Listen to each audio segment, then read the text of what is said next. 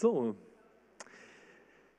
Ja, es ist ja, haben wir gerade schon gehört, kurz vor dem Schulstart wieder und alle, die irgendwie aufgestanden sind vor uns, weil sie zu tun haben mit Kindern, Schule, selber in die Schule gehen, die hatten ja jetzt Ferien gehabt und Ferienzeit war Urlaubszeit und da waren wir unterwegs. Für manche steht vielleicht der Urlaub auch noch aus. Ja, manche freuen sich noch darauf, dass sie irgendwie äh, Spätsaison gebucht haben, ein bisschen gespart haben. Mal sehen. Ähm, als ich aus dem Urlaub kam, letzten Sonntag, da hat mich im Garten zu Hause was Schönes erwartet. Ich habe nämlich einen alten Weinstock, also so alt, 30 Jahre ungefähr ist der alt, den hat mein Opa mal gepflanzt. Und an dem Weinstock, da wachsen äh, schöne Weintrauben. Ja? Also irgendwie ist bei uns mediterranes Flair äh, auf dem Innungsberg die wachsen dort ganz gut, aber bevor ich in Urlaub bin, da war das alles noch grün und hart und als ich dann wiederkam, da waren die ersten schon richtig schön reif. Ich habe heute Morgen vergessen, ich wollte eine so eine Traube mitbringen. Habe ich aber vergessen. Naja, muss ich selber essen. Na gut, äh, kann ich mitleben. Ähm, auf jeden Fall so, eine, so, eine Wein, so ein Weinstock und so Weintrauben, das ist schon was wirklich Leckeres. Ich bin jetzt kein geborener Winzer. Also das mit der Gartenarbeit, das ist bei uns zu ungleichen Teilen aufgeteilt bei meiner Frau und mir. Aber ich bin dafür verantwortlich, doch jedes Jahr mal diesen Weinstock mir anzugucken. Und wenn der so austreibt im Frühjahr und wenn dann auch so die ersten Sachen erkennbar sind, dann muss man den immer mal zurückschneiden, muss Triebe rausschneiden, wo es nicht lang gehen soll und irgendwie sich darum kümmern, dass am Ende die Kraft auch dort landet, wo die leckeren Trauben dann auch hängen werden. Und ich habe also im, im, Frühjahr und im Frühsommer immer mal wieder was abgeschnitten von dem Weinstock und das habe ich dann auf den Kompost getan. Und jetzt müsst ihr euch mal was vorstellen. Ich kam nach Hause von meinem Urlaub ne, und am Weinstock hingen überall reife Trauben. Aber dort, an den Trieben, die ich abgeschnitten hatte auf dem Kompost, da hing keine einzige reife Traube dran. Könnt ihr euch das vorstellen? Ich war, ich war regelrecht enttäuscht. Nee, natürlich nicht. Es war ja logisch, ja.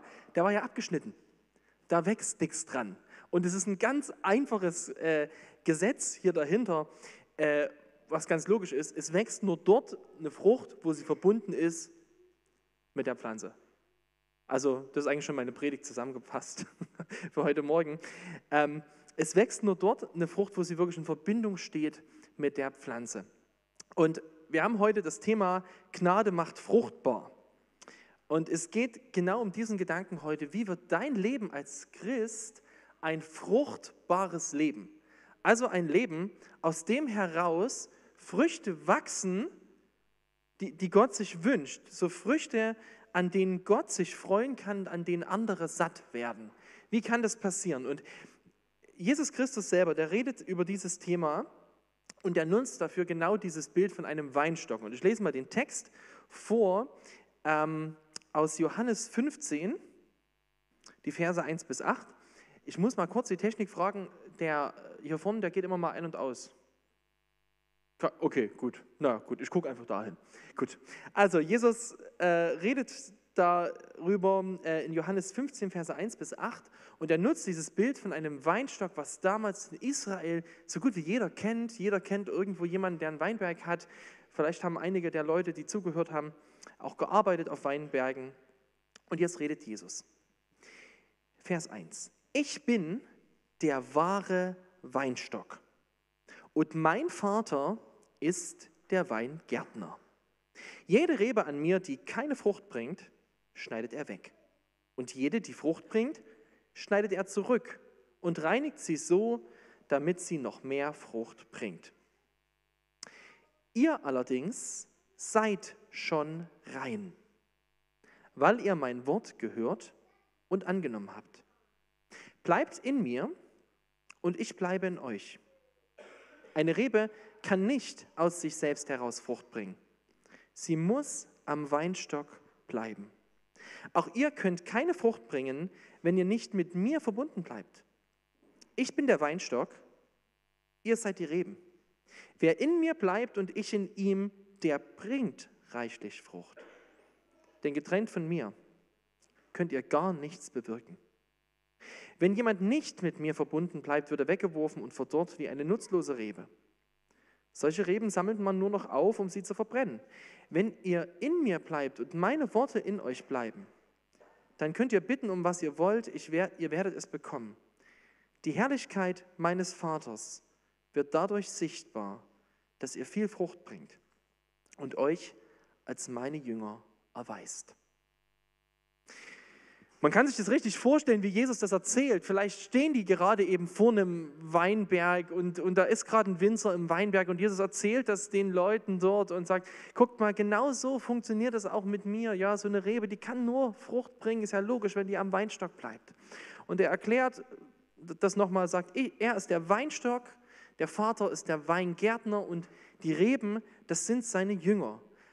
Jünger, das sind die Menschen, die Jesus glauben und nachfolgen. Das sind Christen, die in einer lebendigen Beziehung zu Jesus leben. Errettete Christen.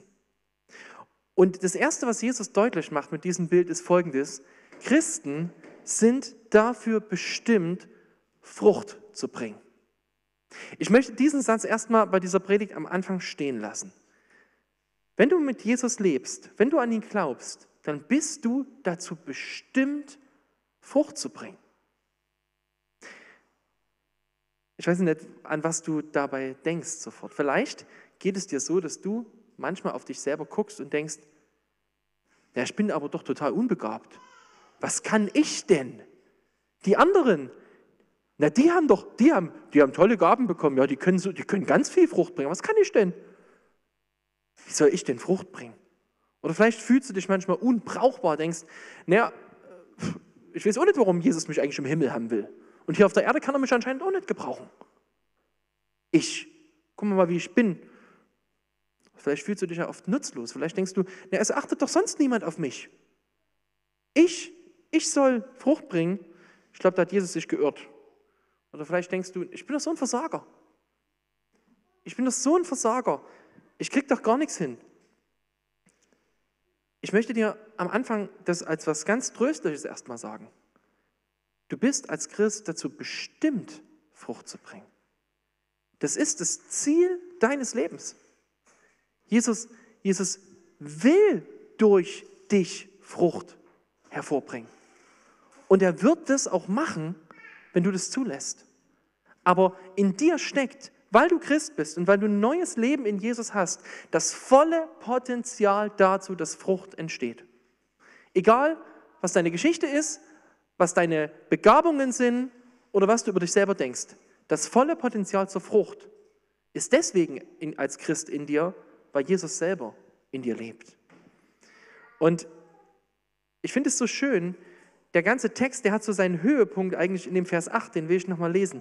Die Herrlichkeit meines Vaters wird dadurch sichtbar, dass er viel Frucht bringt. Gott hat ein Ziel mit, seinen Kindern. Es soll die Herrlichkeit Gottes sichtbar werden. Das ist, das ist jetzt ein schräger Gedanke, oder? Weißt du, Gott wünscht sich, dass Christen durch diese Welt gehen, dass Menschen sie sehen und dass sie sagen, wow, was hat der, was hat die für einen Gott? Was, was hat die für ein, was glaubt was glaubt die, dass es in ihrem Leben das, das bewirkt? Was, was ist das Fundament von seinem Leben, dass das davon die Frucht ist? Gott selber möchte, dass seine Herrlichkeit zum Vorschein kommt. Das wünscht er sich. Er möchte sich freuen an dem Leben seiner Kinder und er möchte, dass es zum Segen wird für andere. Ja, das ist ja wie bei mir zu Hause. Ich habe ja diesen, diesen Weinstock bei mir im Garten. Ja, mein Opa hat ihn damals nicht gepflanzt, damit ich ein bisschen mehr Laub im Herbst habe. Ja, das war nicht der Grund dahinter. Der Grund dahinter war, dass man irgendwann diese Trauben abnimmt und dass man sie genießt, dass man sich dran freut, dass man sagt, wow, voll schön. Und das ist auch das, was Gott will. Gott hat dich bestimmt zur Frucht. Und er will seine Herrlichkeit, sein Wesen durch dein Leben zum Ausdruck bringen in dieser Welt. Jetzt müssen wir ein bisschen da genauer drüber nachdenken. Was ist denn als eigentlich Frucht? Was, was will Gott denn, was in unserem Leben passiert? Ich kann dir mal eine Frage stellen. Wenn du mal auf dein letztes Lebensjahr zurückblickst, wo würdest du sagen, sind in deinem Leben Früchte gewachsen? Also kurz überlegen. Was war denn eine Frucht in deinem Leben? Als ich mir diese Frage gestellt habe in der Vorbereitung, ist mir was aufgefallen. In der Regel habe ich an Sachen gedacht, die ich gemacht habe. An Dinge, die ich getan habe oder vielleicht Dinge, die ich nicht getan habe. Vielleicht da, wo ich es geschafft habe, weniger zu sündigen oder mehr Gutes zu tun. Wenn wir an Frucht denken, dann denken wir ganz, ganz schnell in unserem Kopf an Leistung, an etwas, was wir tun, an etwas, was wir irgendwo ähm, aufschreiben können, was wir abrechnen können, was irgendwie, irgendwie sichtbar ist. Habe ich meine stille Zeit regelmäßig gemacht? Habe ich es geschafft, endlich äh, mir das vorzunehmen, Leuten zu helfen? Ich habe vielleicht zwei Leuten im letzten Jahr geholfen. Oder habe ich es geschafft, regelmäßig zu spenden? Oder habe ich vielleicht irgendwo meine Freizeit ehrenamtlich geopfert? Meint Jesus das mit Frucht? Meint er das, was wir tun? Ja und nein. Die Antwort ist ganz klar, ja und nein. Ich werde euch erklären, warum. Wenn wir diesen Text lesen und die Verse danach, ich lese die jetzt nicht alle, weil es, weil es ein bisschen viele Verse sind, aber danach beschreibt Jesus noch ein bisschen mehr, was er will. Und er sagt zu seinen Jüngern folgendes. Ich, äh, Vers 9 dann, ich habe euch genauso geliebt, wie der Vater mich geliebt hat, bleibt in meiner Liebe. Vers 12. Meine Weisung an euch lautet, liebt einander, so wie, so wie ich euch geliebt habe. Vers 17. Ich befehle euch, einander zu lieben. Das Interessante ist, was Jesus seinen Jüngern nach diesem Beispiel von den Früchten gibt. Er gibt ihnen keine Checkliste mit 20 christlichen Aktivitäten, wo sie einen Check machen können, einen Fruchttest. Ja? Hier hast du 20 Aktivitäten, schreib mal rein, prozentual, wie gut bist du darin und hake ab. Das macht er nicht. Er sagt ihnen dreimal das Gleiche. Ich wünsche mir, dass ihr in meiner Liebe bleibt und dass ihr einander liebt. Was meint Jesus damit? Jesus zeigt damit, dass die Frucht, die er sich wünscht, nicht einfach nur Leistung ist, sondern ihm geht es um ein verändertes Herz. Er sagt, ich wünsche mir, dass das, wie ich euch geliebt habe, dass das, was das Evangelium ausmacht, dass ich euch angenommen habe, dass ich, dass ich Gnade in euer Leben gebracht habe, dass das euer Herz verändert. Und Liebe, was Jesus hier sagt, Liebe hat immer zwei Seiten. Auf der einen Seite ist Liebe, hat die immer eine sichtbare Seite. Du kannst, du kannst ja gar nicht lieben, ohne das zu zeigen. Ja, das, das ist einfach so. Ne? Unser kleiner Josias, der hat so eine lustige Angewohnheit. Der kommt manchmal zu, zu uns ge geklettert, der kommt auf den Arm und sagt, ich mag dich so gern. Also das, hat er sich gemerkt, dass wir das ganz toll finden als Eltern, wenn er das sagt. Deswegen macht er das immer, ja. Aber er kann das, er muss das zum Ausdruck bringen. Voll schön. Ja, ein Kind bringt es zum Ausdruck. Und trotzdem ist es ein Spiegel von dem, was innen ist. Ich, ich will dir sagen, was ich hinaus will. Du kannst christlich leben ohne ein verändertes Herz. Du kannst alles machen. Du kannst deinen Urlaub opfern für ein Sommerlager, du kannst äh, spenden, du kannst zum Gottesdienst kommen, du kannst äh, ganz, ganz viel machen. Ganz, ganz, du kannst alles Mögliche tun an christlichen Dingen, ohne dass dein Herz dabei ist. Das kannst du machen. Das geht. Aber das ist nicht das, was Jesus will. Jesus sagt, ich möchte, dass von innen heraus Frucht entsteht. Er möchte, am Ende sind es genauso Sachen, die geschehen, sind es genauso Taten, an denen man es sieht. Aber er sagt, die Frucht beginnt tiefer, die beginnt nicht in dem, was du tust, die beginnt in dem, was aus dem Leben aus Christus herauskommt. An der anderen Stelle redet die Bibel mal über Frucht. Ich habe das mal mitgebracht, da redet der Apostel Paulus darüber und der sagt mal, was sind denn die Früchte des Geistes? Was ist denn das, was wachsen soll in unserem Leben? Und wenn du dir diese Sachen anguckst, Liebe, Freude, Frieden, Geduld, Freundlichkeit, Güte, Treue, Sanftmut und Selbstbeherrschung. Wenn du dir diese Sachen anguckst, dann merkst du, das sind keine Dinge, die ich leisten kann. Die kann ich nicht machen. Ich kann, äh, so, das, das sind Dinge, die, die beschreiben eine Qualität von dem, was in mir ist, was mein Charakter prägt. Und das, das ist die Frucht, die Gott sich wünscht. Und immer wenn ich diese, diese Verse lese, immer den Galatervers, dann macht mich das irgendwie, dann tut es mir zwei verschiedene Gefühle. Aber das erste Gefühl ist Traurigkeit. weil ich das immer wieder lese und denke, ach, und dann lese ich das manchmal genauso wie so ein Abhakding. Ne? Dann denke ich so, na, wie sieht es denn aus, Anton? Liebe, wie war denn das im letzten Monat? Freude, na ja. Freundlichkeit, muss, müsste ich die anderen mal fragen. Ja? Da denke ich immer so, äh, wo, wo, wo hat es denn geklappt, wo hat es denn nicht geklappt? Aber es geht Jesus nicht in erster Linie um etwas, was du tust, etwas, was du abhakst. Er sagt, das ist etwas, was wächst. Und es wächst nicht aus deiner Leistung, es wächst aus deiner Beziehung zu Jesus. Deswegen sagt Jesus, bleibt in mir und ich in euch, denn getrennt von mir könnt ihr nichts tun. Er sagt, wenn wir nicht aus der Verbindung mit ihm heraus Frucht bringen, dann bleibt das alles fruchtlos. Ich will, ich will es nur mal so sagen, Jesus geht es nicht zuerst um deine Leistung. Jesus geht es wirklich, wirklich zuerst um dein Herz und darum, wie er dein Herz berührt. Ich will das mal mit einem Beispiel erklären. Stell dir mal vor, du kaufst einen Ikea-Schrank. Sogar ein schönes Bild, glaube ich, mit.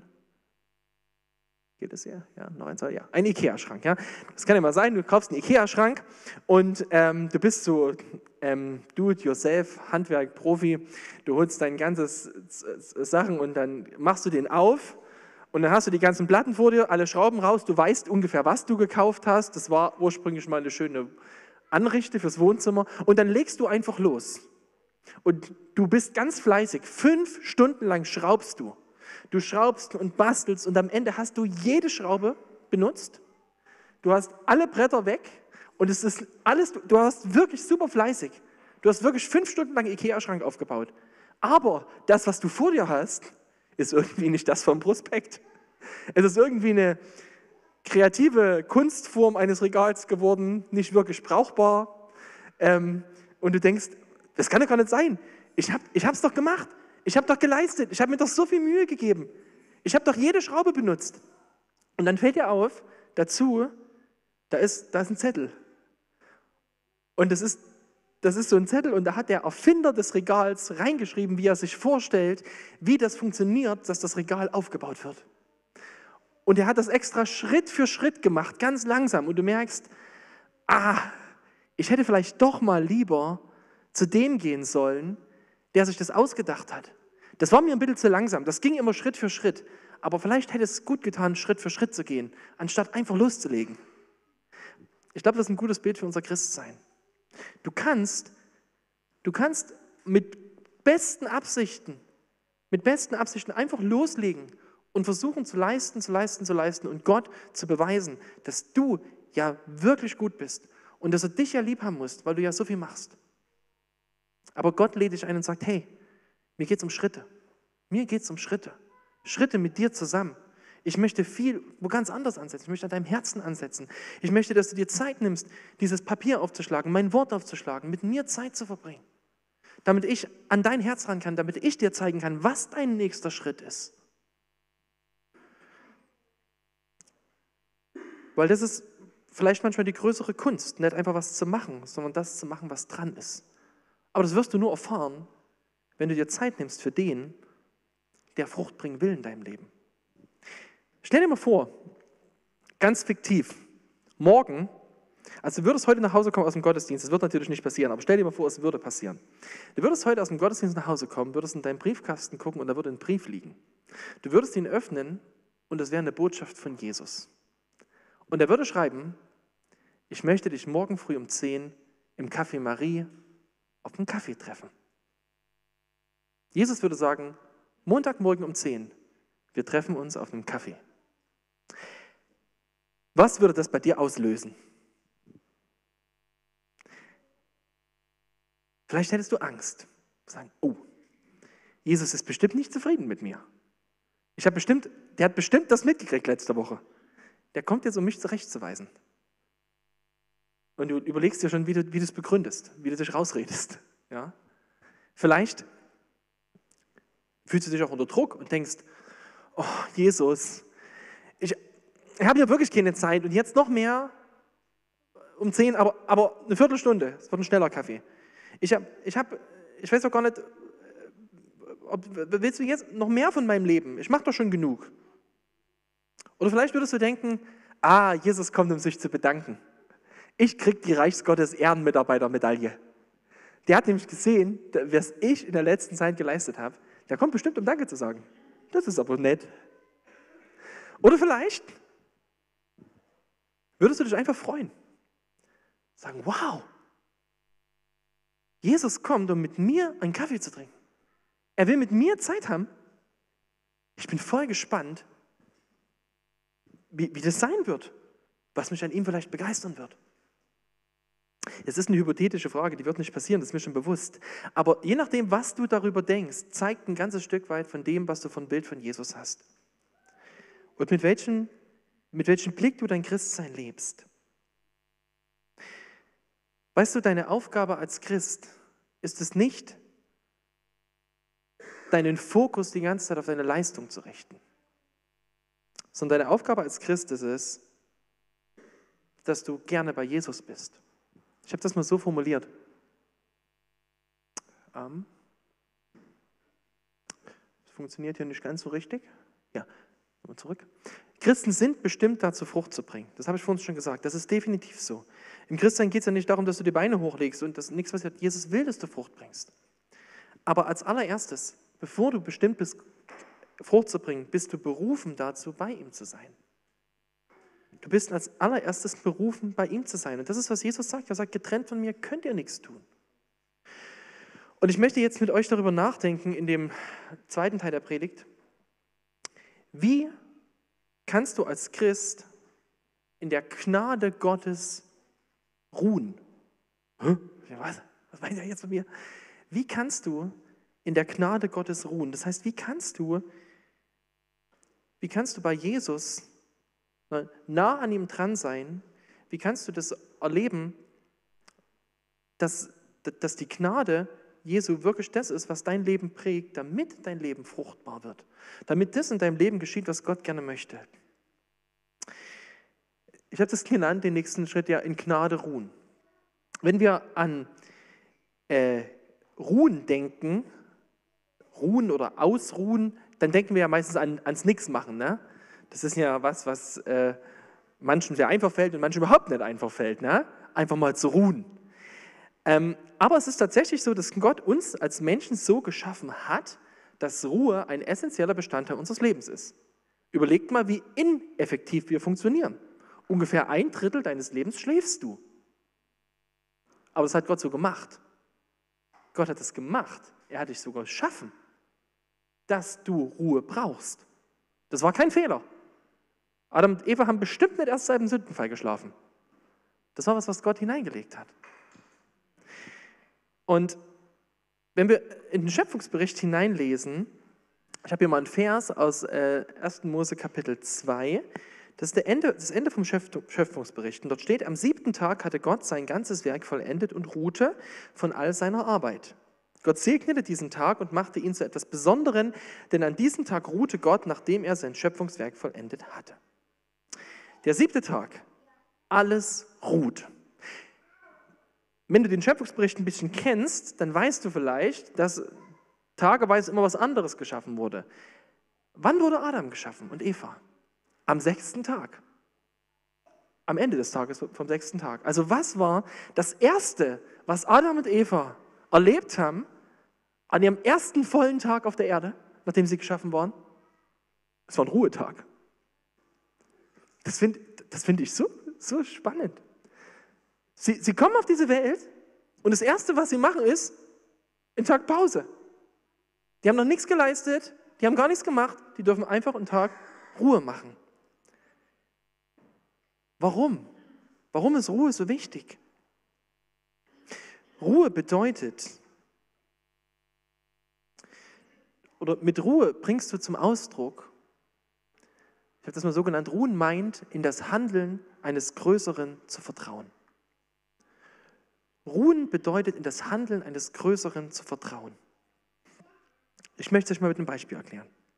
Gestern Abend waren wir auf einem Schulanfang oder gestern Nachmittag in Dresden und wir sind am Abend wieder zurückgefahren. Und es war schon spät, es war dunkel und meine Kinder sind alle drei auf der Rücksitzbank in ihrem Sitz eingeschlafen während der Autobahnfahrt. Das war gut für mich. Es muss ja nicht immer so sein, ja, kann ja auch laut werden. Aber sie haben alle geschlafen. Und dann, als wir ankamen, haben wir so schlafend ins Bett gelegt. Und irgendwie sind die gestern Abend also auf der Autobahn eingeschlafen und heute früh in ihrem Bett aufgewacht. Wenn du dich in ein Auto setzt, auf einer vollen Autobahn und du bist in Bewegung, was auch immer, und du machst deine Augen zu und schläfst, dann kannst du das nur dann tun, wenn du weißt, da sitzt jemand am Steuer, dem ich zutraue, dass er das Auto auch anbringt. Wenn du es als Fahrer machst, ist eine dumme Idee. Ja? Da kommst du nicht im Traum von Dresden wieder hierher. Aber als Beifahrer geht es. Und am Ende ist es, habe ich so gedacht, diese schlafenden Kinder auf der Rücksitzbank, es ist ein Ausdruck davon, von Vertrauen. Sie vertrauen darauf, dass sie jetzt schlafen können, weil ein Größerer, ein anderer handelt. Und das ist Ruhen. Und das meint das, was Gott uns einlädt. Er sagt, wenn er sagt, wir sollen ruhen, dann heißt das nicht in erster Linie, dass du, heißt das nicht unbedingt, dass du, dass du nichts tust, sondern Ruhe ist eine Grundhaltung, eine Grundhaltung unseres Herzens, die sagt, ich vertraue Gottes Handeln und seiner Gnade mehr als meinem eigenen Handeln. Ich möchte euch das mal, ähm, möchte euch das nochmal an diesem Text zeigen. Was bringt einen Menschen dazu, dass er das Recht hat, an diesem Weinstock zu sein?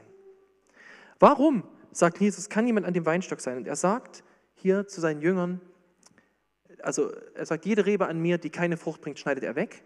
Und jede, die Frucht bringt, schneidet er zurück und reinigt sie so, damit sie noch mehr Frucht bringt. Ihr allerdings seid schon rein, weil ihr mein Wort gehört und angenommen habt.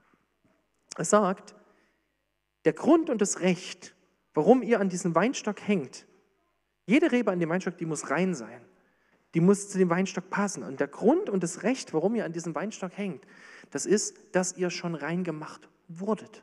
Ihr seid schon rein. Ihr gehört zu diesem Weinstock. Und das ist, das ist am Ende hier drin, glaube ich, versteckt in diesem Vers, ist das Evangelium versteckt. Der Gedanke, dass das einzige Recht, was dich dazu bringt, dass du ein Kind Gottes bist, dass du ein Jünger Jesus sein darfst, dass du zu ihm gehörst, nicht der ist, dass du es dir erarbeitet hast, sondern der ist, dass er dich schon rein gemacht hat. Und zwar an dem Moment, wo er, der Sohn Gottes, auf diese Welt kam und wo er das Leben gelebt hat, was du eigentlich hättest leben müssen. Er hat schon alles geleistet, was du hättest leisten müssen. Und wo er ans Kreuz gegangen ist und den Tod bezahlt hat, den du verdient hättest, wo er alle Strafe auf sich genommen hat, dort hat er dich reingemacht.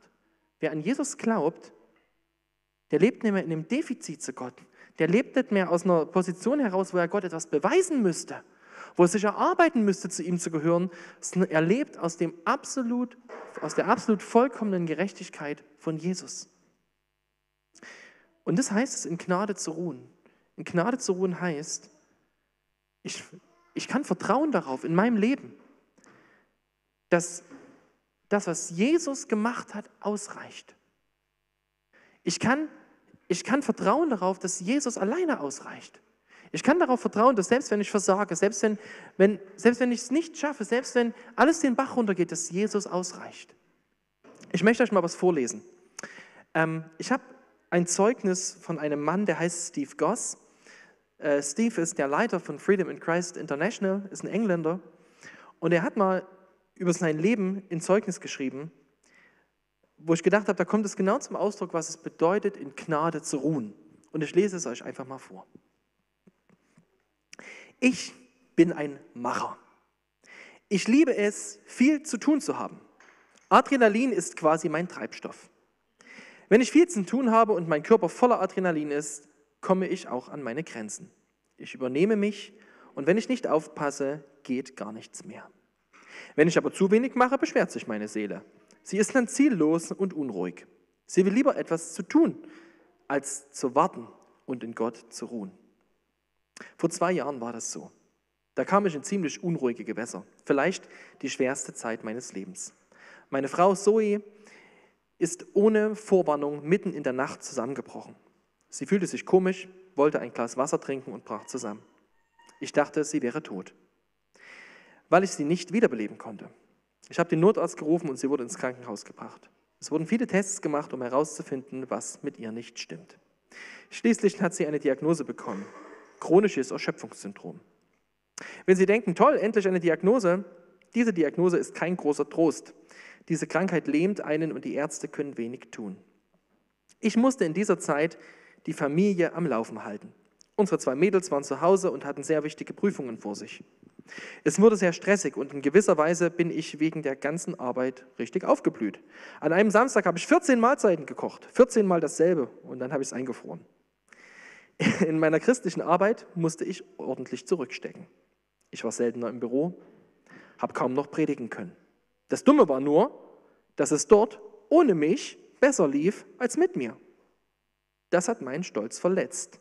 Wie war das möglich? In dieser Zeit hat mir eine Person, die regelmäßig für uns betet, eine E-Mail geschrieben. Sie hatte den Eindruck, dass Gott mich etwas fragen wollte. Bin ich nicht deine Hoffnung, selbst wenn du deine Arbeit nicht mehr hättest? Wäre ich dann immer noch deine Hoffnung, deine Freude? Wenn du alles verlieren würdest, wäre ich dir genug? Das ist eine schwere Frage für die, die ich liebe. So viele glauben, sie müssten meine Sklaven sein, um mich zufriedenzustellen.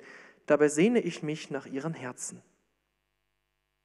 Das ist wirklich eine schwere Frage. Wenn man alles verliert, wäre dann Jesus genug? Um ehrlich zu sein, ich war zu beschäftigt, um darüber nachzudenken. Einige Zeit später flog ich nach Nordportugal, um mich mit einem Pastor äh, namens Samuel Paulo aus Brasilien zu treffen. Samuel zu treffen war es für mich so, als würde ich mich selbst treffen, nur noch zehnmal aktiver. Er war Pastor einer engagierten Gemeinde, die damals ein nahezu unmögliches Mammutbauprojekt angefangen hatte. Er war Leiter von Wohltätigkeitsorganisationen in Afrika und in seiner Heimatstadt. Er war jede Minute mit irgendetwas beschäftigt. Als er uns zurück zum Flughafen gebracht hatte und er mir seine Geschichte erzählte, erzählte er mir seine Geschichte. Ich habe mich bei allen möglichen Sachen engagiert, sagte er. Gemeindegründung, eine Art Spendenaktion für Afrika, bei der es um weitere Ressourcen und Missionare ging. Ich war andauernd auf Achse und unterwegs, um etwas für Gott zu machen. Das waren alles gute Sachen, aber irgendwie war mein Herz nicht am richtigen Fleck. Ich bin dann zusammengebrochen. Ich vermute, meinem Dienst ging das ähnlich. Meine Ehe war auch in einer Krise. Dann hat Gott zu mir gesagt, bin ich dir genug? Jetzt spürte ich, Steve, ein intensives Kribbeln. Ich dachte, das habe ich doch vor kurzem schon mal gehört.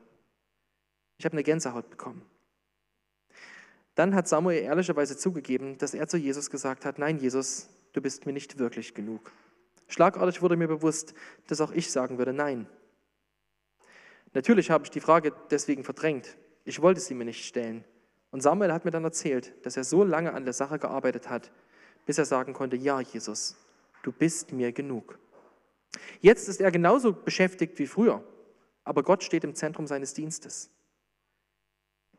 Er muss nicht mehr dauernd irgendwas tun. Er kann in Gottes Gnade ruhen. Er vertraut darauf, dass das, was er tut, genug ist. Ich habe dieses, dieses Zeugnis vorgelesen, es ist eine längere Geschichte, weil ich denke, es trifft genau den Punkt. Kannst du sagen, ja Jesus, du bist genug? Ich muss euch ganz ehrlich sagen, wo ich diese Predigt vorbereitet habe und an diesem Punkt war, habe ich gedacht, Mann, kannst du das überhaupt predigen? Weil ich so oft diese Frage nicht einfach beantworten kann mit einem Ja, Jesus, du bist mir genug. Aber Jesus sagt, es geht nicht um deine Leistung, es geht nicht um das, was du schaffst, es geht im allererstes um die Frage, bin ich dir genug? Bist du zufrieden, bei mir zu sein? Kannst du in mir ruhen? Kannst du darauf vertrauen, dass ich der bin, der am Steuer sitzt? Kannst du darauf vertrauen, dass ich genug bin? Und ich möchte noch einen Abschluss zu meiner Predigt jetzt machen und ich glaube, das ist nochmal ein wichtiger Punkt jetzt. Es hat mal jemand einen schlauen Satz gesagt. Es hat jemand gesagt, ähm, wir werden nie wirklich sagen können, dass Jesus allein für uns genug ist, wenn wir nicht erleben, dass Jesus allein es ist. Was das bedeutet ist, wir werden nie erleben, dass Jesus allein genug ist, wenn es nicht in so eine Situation kommt, in der wir nichts anderes mehr haben, in der wir uns auf ihn verlassen müssen. Und das komme ich zu meinem abschließenden Punkt, Gnade an dein Herz zu lassen. Wie passiert es, dass in deinem Leben Jesus für dich der wird, wo du sagst, ja, Jesus, du bist wirklich für mich genug. Es passiert dort, wo Jesus dein Herz an einen Punkt führt, wo er dir zeigt, dass nichts anderes dich halten kann. Jesus sagt das hier, ne? er sagt, jede Rebe, die Frucht bringt, schneidet er zurück. Jesus schneidet in unserem Leben manchmal Dinge zurück. Er lässt es zu, dass Dinge passieren, die für uns zu Krisen führen. Er lässt es zu, dass Dinge passieren, in denen wir den Eindruck haben, wir brechen jetzt zusammen. Ich möchte, möchte was ganz Wichtiges sagen. Ich glaube nicht, dass Gott sozusagen, oder, oder Gott schafft nicht Krisen als Strafe. Das macht er nicht. Ne? Wenn du Christ bist, ist dein Gericht, die Strafe Gottes ist bezahlt. Gott, Gott schickt nicht Unheil in dein Leben, um dich zu bestrafen, weil Jesus hat deine Strafe bezahlt. Aber Jesus nutzt die Dinge, die in unserem Leben passieren. Die passieren, weil wir einfach aus unserem eigenen Mist heraus oder weil wir einfach Bürger dieser Welt sind, die, die einfach passieren. Die nutzt er und er will sie nutzen, um an unser Herz zu kommen. Er will sie nutzen, um uns, um uns die Frage zu stellen, bin ich dir genug? Und das ist nicht, das ist nicht einfach, solche Prozesse. Aber ich glaube, wir, du hast, wenn du in eine Krise rutschst oder in irgendeine schwere Zeit rutschst, hast du immer drei Möglichkeiten, wie du reagierst. Die erste Möglichkeit ist, dass du sagst, ich ziehe das durch.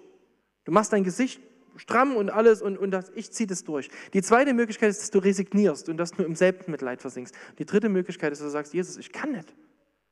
Aber ich möchte erleben, dass du sagst, du bist wirklich genug. Und das bedeutet, dass Jesus solche Sachen in unserem Leben nutzen kann. Nicht, dass er sie mit Absicht schafft, aber dass er sie nutzt. Verstehe mich nicht falsch, ich möchte dir gerade keine Erklärung für Leid geben. Ich möchte dir gerade nicht sagen, deswegen ist das in deinem Leben passiert. Das würde ich nie tun, das ist nicht unsere Aufgabe. Aber ich will dir zeigen, dass egal was in unserem Leben passiert, Gott es nutzen will, um an unser Herz zu kommen. Er will es gebrauchen dafür. Wisst ihr, ich komme noch mal kurz ähm, zu kleinen Kindern, weil man es an ihnen einfach am besten sehen kann. Ihr alle kennt das, ne? ihr seht irgendwo ein kleines Kind rumrennen und es macht irgendwas und dann kommen die Eltern hinterher und die sagen, nein, nein, nein, nein, nein. Ja, und vielleicht ist es eine Gefahr, das Kind wäre gerade auf die Straße gerannt oder ich weiß auch nicht was. Und die Eltern kommen und sagen nein und ziehen das Kind zurück. Und wisst ihr, was die normale Reaktion von jedem Kind ist? Es sagt, danke, Mama, dass du in deiner fürsorglichen Art und Weise abgesehen hast, welches Unheil mir widerfahren wäre und mich zurückgezogen hast. So reagiert kein Kind. Wie reagieren die Kinder? Warum darf ich das nicht? Ja, so reagieren die Kinder. Und genau das Gleiche ist das, was Gott in unserem Leben, wie Gott in unserem Leben handelt. Gott geht in unserem Leben manchmal an Dinge heran und das, das tut weh. Und wir denken, Gott, was soll das denn jetzt? Aber Gott tut es nicht, weil er uns bestrafen will oder weil er, weil er dir böse ist. Er tut es, weil er der Papa ist, der weiß, was nötig ist, dass es dir gut geht. Ich möchte mal einen Vers aus dem Hebräerbrief lesen. Unsere Väter haben uns ja nur für kurze Zeit in die Zucht genommen, und zwar so, wie es ihren Vorstellungen entsprach. Unser himmlischer Vater aber weiß wirklich, was zu unserem Besten dient. Er erzieht uns, damit wir Anteil an seiner Herrlichkeit bekommen, Heiligkeit bekommen. Jede Bestrafung tut weh. Sie ist zunächst alles andere als eine Freude, jedoch trägt sie reiche Frucht. Menschen, die durch diese Schule gegangen sind, führen ein friedfertiges und gerechtes Leben. Gott ist ein Gott, der Situationen in unserem Leben nutzt. Und es müssen nicht immer Krisen sein. Gott kann es über ganz andere Punkte machen. Aber er nutzt Situationen in unserem Leben, wo er, an unserem Herzen anklopft. Und wo er sagt, hey, in deinem Herzen da. Komm, mal zu mir. Lass mal prüfen, ob das, ob das wirklich stimmt, wo er sich wünscht, dass wir unser Herz vor ihm öffnen, dass unser Herz zerbricht vor ihm. Dass wir ehrlich werden, dass wir es zulassen, dass seine Gnade an unser Herz kommen kann. Wie gesagt, es ist keine Erklärung für Leid im Leben. Ich würde nicht sagen, dass Gott irgendwas schickt und du musst dann, musst dann wissen, genau, warum hat Gott das gemacht. Darum geht es mir nicht. Aber mir geht es darum, dass Gott Situationen nutzt, um an unser Herz zu kommen. Und alles mit dem Ziel, dass er an unserem Herzen weiterarbeitet, dass wir, wie Jesus das sagt, ich bin der Weinstock und ihr seid die Reben, wer in mir bleibt und ich in ihm, der bringt viel Frucht. Denn getrennt von mir könnt ihr nichts bewirken. Das ist sein Ziel. Er will, dass wir nah an ihm dran sind, dass wir in ihm bleiben. Und er hat uns bestimmt für Frucht, aber zuerst berufen zur Nähe.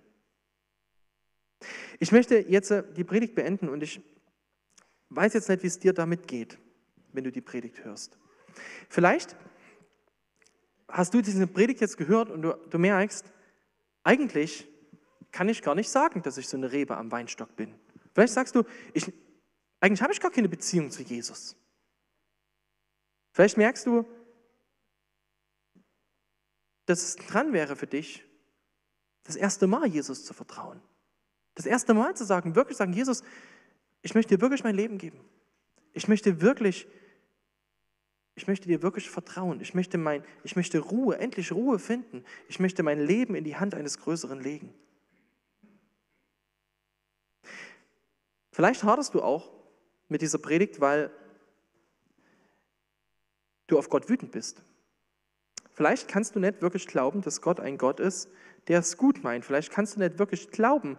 Vielleicht sagst du, ich will gar nicht in seine Nähe. Ich möchte gar nicht nah an ihn ran, weil er ist gefährlich. Er hat mir wehgetan.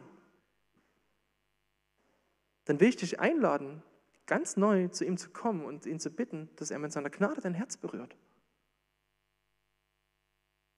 Vielleicht fühlst du dich auch unter einem riesigen Leistungsdruck.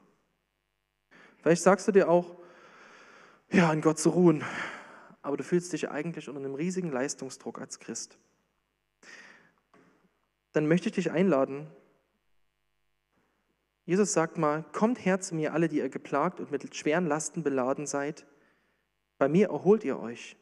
Unterstellt euch mir und lernt von mir, denn ich bin freundlich und von Herzen zum Dienen bereit.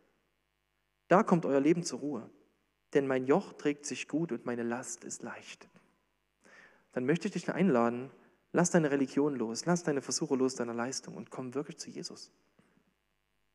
Ich habe jetzt äh, am Ende dieser Predigt ähm, vier Fragen mitgebracht und die Musiker werden jetzt ein kleines bisschen äh, Musik einspielen und ihr könnt habt jetzt einfach mal kurz Zeit, zwei, drei Minuten, euch mal über diese Fragen für euch selber Gedanken zu machen. Die erste Frage ist, habe, also ich, habe ich es geschrieben, habe ich echte innerliche Ruhe, äh, innerliche Ruhe, weil ich glaube, dass Jesu Gnade für mein ganzes Leben ausreicht? Oder muss ich leisten, um Gott etwas zu beweisen? Die zweite Frage, habe ich Freude an meiner Beziehung zu Jesus? Kann ich, was habe ich denn hier geschrieben? Das war heute früh, kurz vor dem Kaffee. Naja, äh, kann ich die Zeit mit ihm genießen, soll es eigentlich heißen.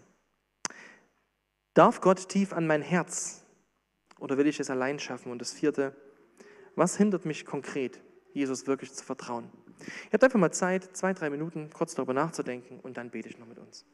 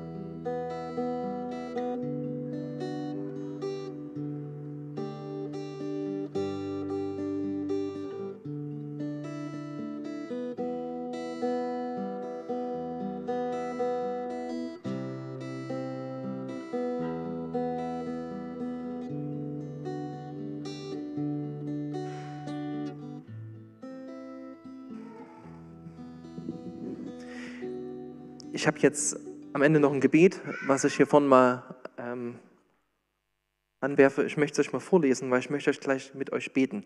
Und ich lese es vor, damit jeder sich überlegen kann, ob er es mitbeten will. Vater, ich komme jetzt zu dir. Ich möchte dir vertrauen und zur Ruhe kommen. Ich lege alles vor deine Füße. Meine Gesundheit, meine Vergangenheit, meine Gegenwart, meine Zukunft. Mein Geld, meinen Besitz, meine Familie und meine Arbeit. Ich bin bereit, mich dir jetzt unterzuordnen. Ich erkenne dich als meinen Herrn an. Du bist der Boss meines Lebens. Du hast ab sofort das Sagen. Du bist der Kern meines Lebens. Ich erlaube dir, an meinem Herzen zu arbeiten und vertraue, dass du mich nicht zerstören, sondern sein, ich glaube, soll heilen willst, heißen. Ich bitte dich, dass du die Frucht aus meinem Leben wachsen lässt, die dir Freude macht und für andere ein Segen ist. Danke, dass ich dabei auf dich vertrauen darf. Wir stehen auf und ähm, ich bete dieses Gebet einfach. Und wenn du sagst, ja, das ist mein Gebet, dann kannst du in Gedanken oder auch gerne mit Worten mitbeten. Vater, ich komme jetzt zu dir. Ich möchte dir vertrauen und zur Ruhe kommen. Ich lege alles vor deine Füße, meine Gesundheit, meine Vergangenheit, meine Gegenwart und meine Zukunft. Mein Geld, mein Besitz, meine Familie, meine Arbeit. Ich bin bereit, mich dir jetzt unterzuordnen. Und ich erkenne dich als meinen Herrn an. Du bist der Boss in meinem Leben. Du hast ab sofort das Sagen. Du bist der Kern meines Lebens. Ich erlaube dir an meinem Herzen zu arbeiten und vertraue, dass du mich nicht zerstören, sondern heilen willst. Ich bitte dich, dass du Frucht aus meinem Leben wachsen lässt, die dir Freude macht und für andere ein Segen ist. Danke, dass ich dabei auf dich vertrauen darf. Amen.